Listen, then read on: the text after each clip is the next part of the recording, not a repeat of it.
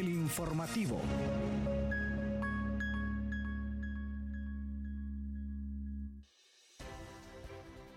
Buenos días, bienvenidos y bienvenidas a una nueva edición de El Informativo, siempre por Radio Comunica. Les saluda Yuri Vargas, hoy en cabina con mi compañera Carol Alemán. ¿Cómo está Carol? Muy bien, Yuri, buenos días. Contenta de compartir este informativo con usted y bueno, informándoles eh, llevándoles a los Pumitas una hora llena de información sobre las noticias más destacadas de la acontecer universitaria a nivel nacional e internacional.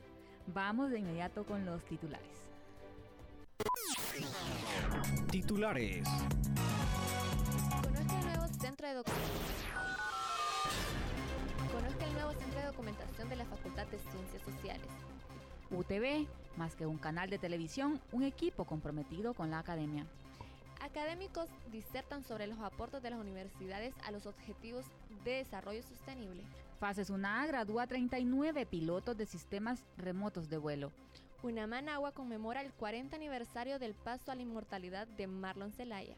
Universidad de Panamá trabaja en la actualización de su portal de revistas para captar a la población juvenil.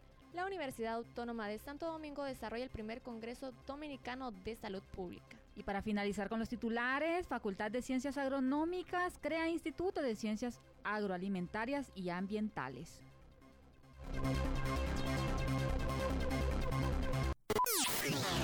Noticias Puma.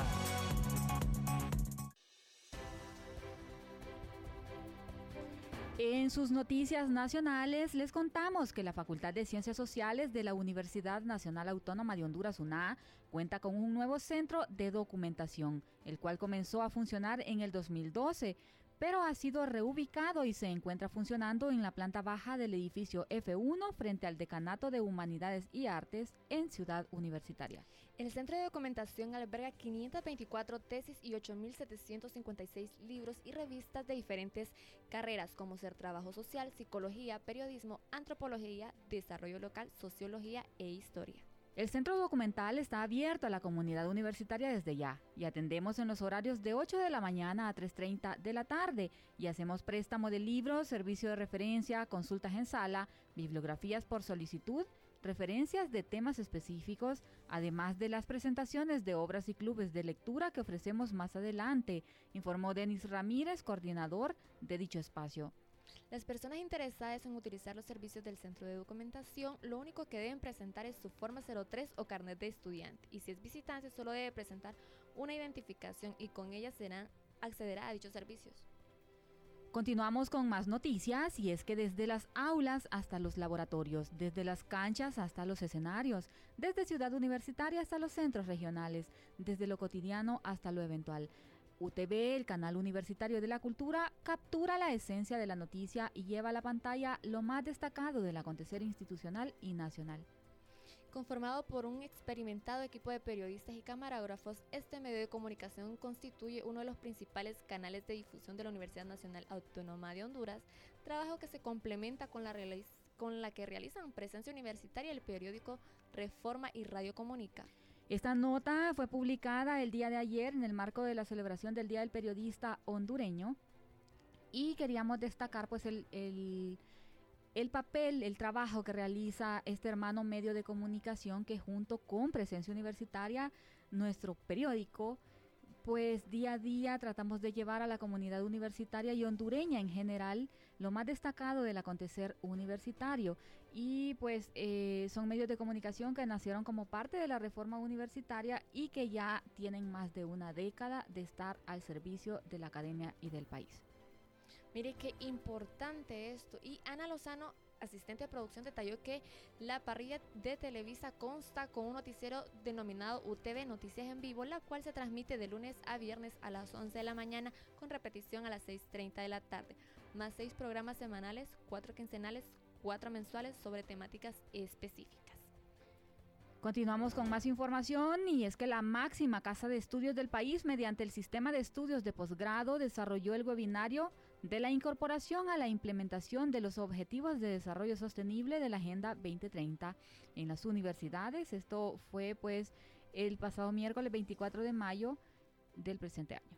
Esta presentación fue moderada por el doctor Armando Uceda, director de del sistema de estudios de posgrado. de la UNA y contó con la importancia importante participación como conferencista principal de Paulo Falcón, miembro del comité de gobierno eh, de la UNESCO, mientras por parte de la UNA intervinieron como panelistas Marta Macier, coordinadora de la Maestría de Cooperación Internacional y Gestión de Proyectos de Desarrollo, la doctora Dilcia Sauceda, coordinadora de la Maestría en Epidemiología, y la arquitecta Wilda Vanega, representante de la Facultad de Humanidades y Arte. Como parte de las palabras de bienvenida, el doctor Euseda describió la importancia de generar espacios de reflexión sobre los desafíos actuales que se viven a nivel mundial y de manera particular en Honduras. Agregó también que la Agenda 2030 no debe ser una agenda pendiente porque el reloj de la injusticia social es irreversible. La marcha de este tiempo no se detiene, pero la ciencia puede cambiar las condiciones generadas por esta dinámica.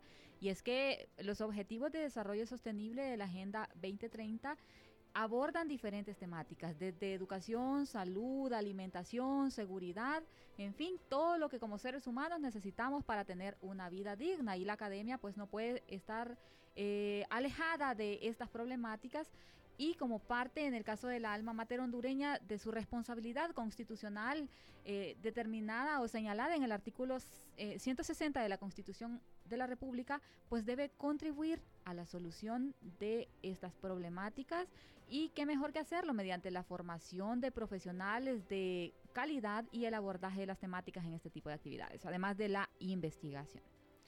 Pasan, después de eso, Yuri, pasamos a la cuarta nota que dice que la Universidad Nacional Autónoma de Honduras graduó esta semana 39 pilotos de sistema de aeronaves pilotadas a distancia. Por sus siglas en inglés es exactos. Certificados por la Agencia Hondureña de Aeronáutica Civil. Los profesionales son egresados de la tercera, cuarta y quinta promoción del curso de vuelo en sistemas aéreos de pilotaje remoto ofertado por la Facultad de Ciencias Espaciales FACES a través del Departamento de Ciencias Aeronáuticas.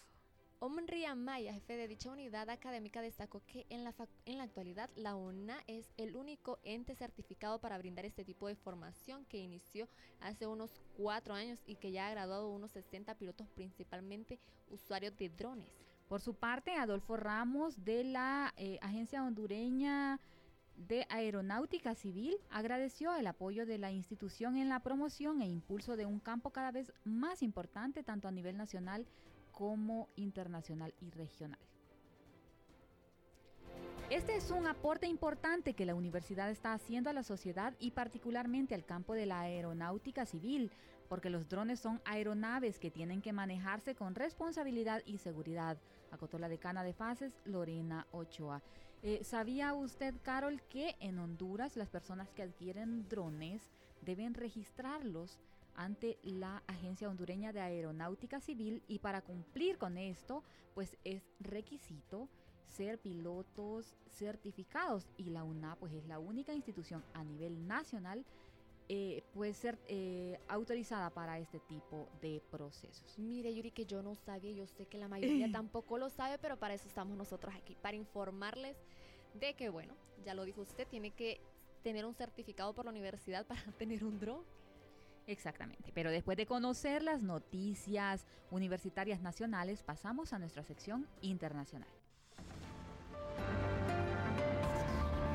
Noticias internacionales universitarias.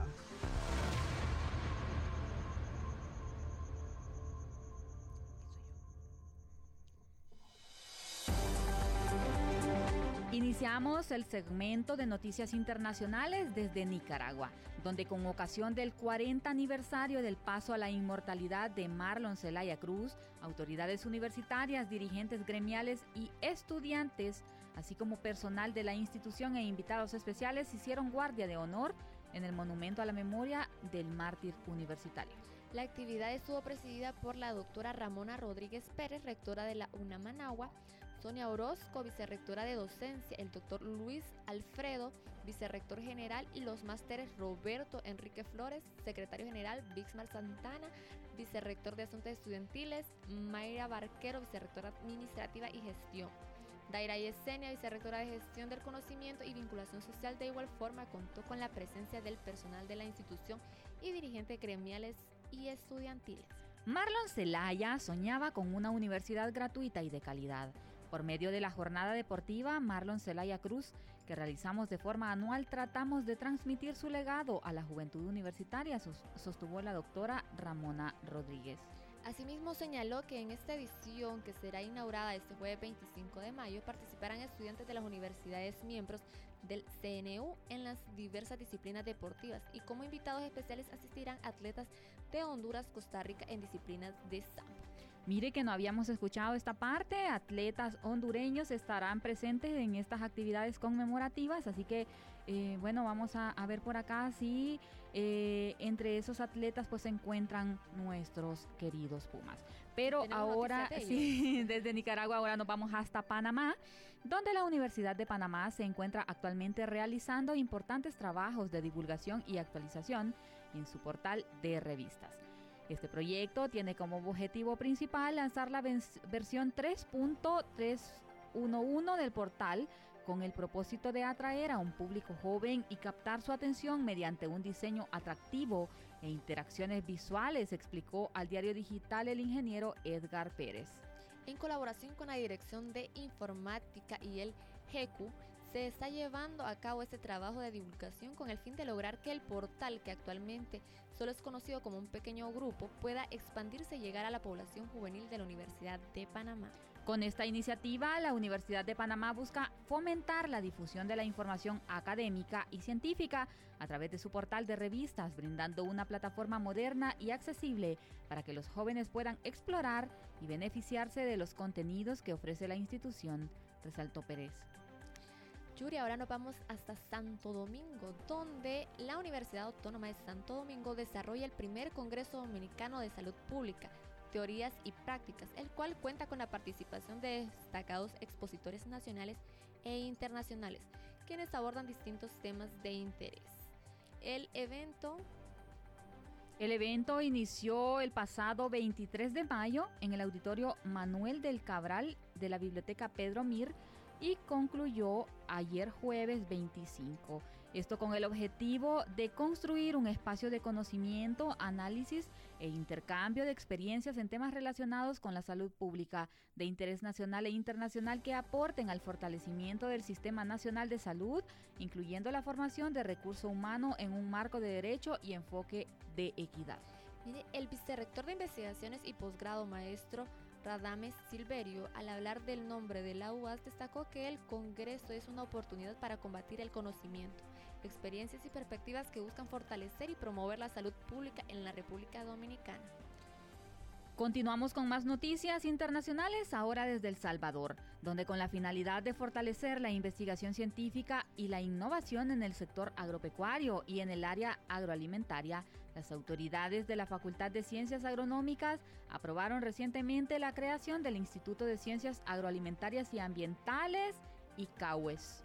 El acuerdo fue tomado por la Junta Directiva de la Facultad de Ciencias Agronómicas durante la reunión del pasado 19 de mayo Además, se nombró como director interino al doctor Joaquín Miguel Castro, actual investigador de la Escuela de Posgrado de esta unidad académica.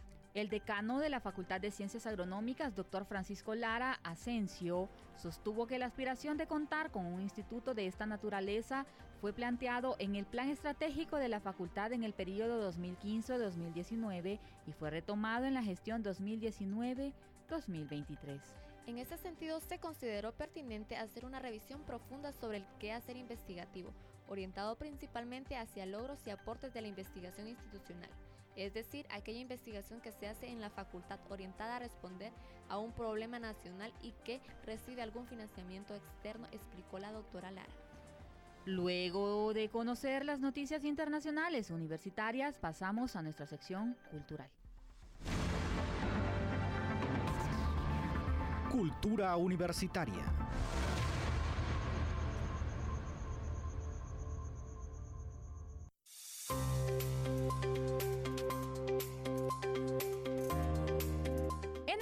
De las celebraciones del mes de Europa, la Universidad Nacional Autónoma de Honduras ha sido sede de la Feria de Proyectos de la Unión Europea, donde se presentaron todos los proyectos financiados por esta en el país.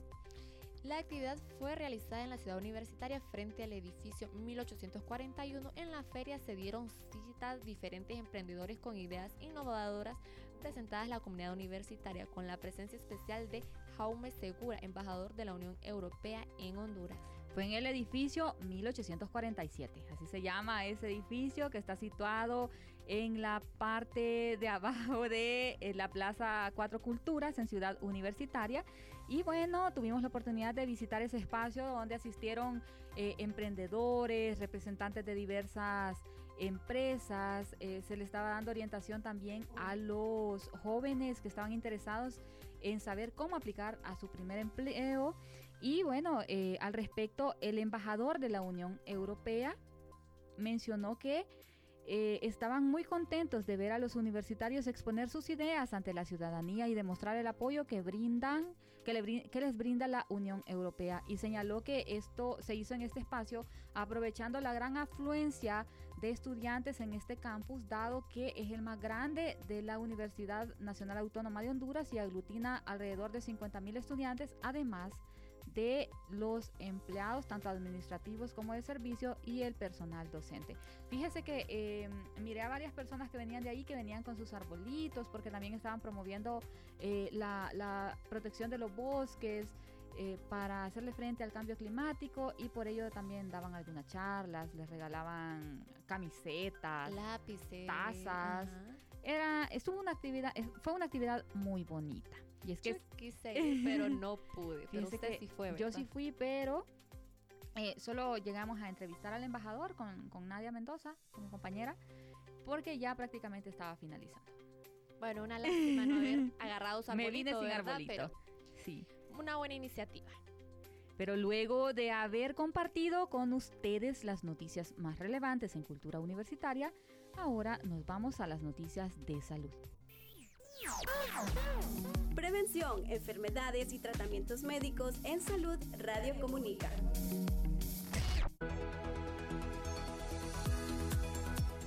Hablar de clorofila conlleva pensar en la estrecha relación que tiene con las plantas, ya que es un pigmento verde presente en los vegetales. La clorofila es la encargada de complementar con éxito la fotosíntesis, por lo que su importancia es fundamental. Sin embargo, el vínculo entre las personas y la clorofila es muy desconocido, y es que pocos saben que la clorofila cuenta con propiedades muy beneficiosas para la salud del ser humano, tal y como han comprobado los especialistas. Fíjese, Carol, que yo aprendí este término, aprendí sobre este término cuando estaba como en tercer grado eh, de la escuela. Cuando lo ponen a sembrar un frijolito. No, creo que eso es antes. Pero eh, creo que en la parte de clorofila nos hablaban sobre todo de las algas, eh, de por qué tienen ese color verde y el papel que juega el sol para que, se, que tengan estas características. Mire que también tiene beneficios que se los presentaremos ahora. Tiene tratamiento para la artritis, desintoxicación de los organismos, facilita la digestión, mejora el sueño, mejora la salud bucal, fortalece los huesos y oxigena la sangre. Además, combate los desbarajustes hormonales o de, controles hormonales, como conocemos esta palabra. Bueno, habrá que ver cómo se puede consumir clorofila, ya que eh, no está bien autorrecetarnos, sino que cualquier cuestión de este tipo que vayamos a consumir debe ser prescrita por un médico. Exacto, todo con responsabilidad. Sí. Y mire que ahora vamos a hablar un poco como sobre el champiñón o un hongo, que es como lo conocemos aquí, que es formado por un sombrero de... Es un sombrero, la verdad, de forma semiesférica o plana, de pie cilíndrico, normalmente blanco. El champiñón se consume tanto fresco como en conserva, crudo o cocinado, formando parte de ensaladas, frito o asado o como guarnición en muchos platos e incluso se elaboran salsas. Los champiñones son bajos en calorías, por lo que se recomienda en dietas hipocalóricas. Además aportan proteínas, vitaminas, sobre todo del grupo B, minerales y fibra. Se considera que el champiñón es un buen antidepresivo y anticancerígeno y se comercializa durante todo el año. Se trata de un producto muy perecedero. Su conservación en buen estado se estima en uno o dos días a temperatura ambiente, es decir, entre 18 y 20 grados Celsius, por lo que es muy importante mantenerlos refrigerados. Lo bueno es que los podemos adquirir también eh, envasados en latas. Bueno, al menos yo solo de esa manera los he probado pero eh, sí he visto en los freezers de los supermercados que permanecen ahí y la gente los compra por libras en el caso de nuestro país o por kilos en países como Costa Rica. Yo solo les he visto en latitas. sí, no los he visto en otra forma, pero ya sabemos. Bueno, pero bueno, eh, luego de haberles hablado de hongos y de clorofila, ahora nos vamos con las noticias de deportes. Deporte Universitario.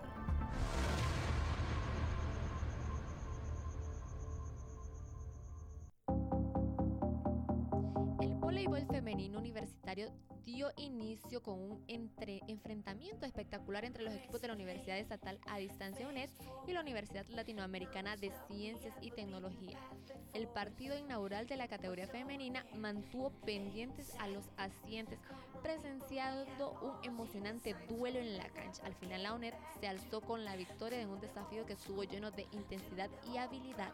Desde el primer set, la UNED mostró su determinación por dominar el partido. Con un juego sólido y una excelente coordinación en todas las líneas, las jugadoras de la UNED se impusieron con un marcador de 25 a 14, dejando claro que estaban listas para darlo todo en la cancha. El último set fue una batalla intensa entre ambos equipos, pero fue la UNED quien logró mantener la ventaja y asegurarse el triunfo, con un resultado final de 25-13. Las jugadoras de UNED celebraron su victoria en el partido inaugural de voleibol femenino.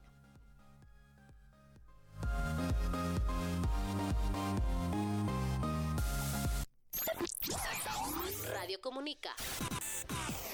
Información. Hemos llegado al final de este espacio informativo, pero les invitamos a sintonizarnos nuevamente el próximo lunes, siempre a partir de las 9 de la mañana por Radio Comunica, o a escucharnos a través de las diferentes plataformas de audio como Spotify. Se despide de ustedes Yuri Vargas y Carol Alemán.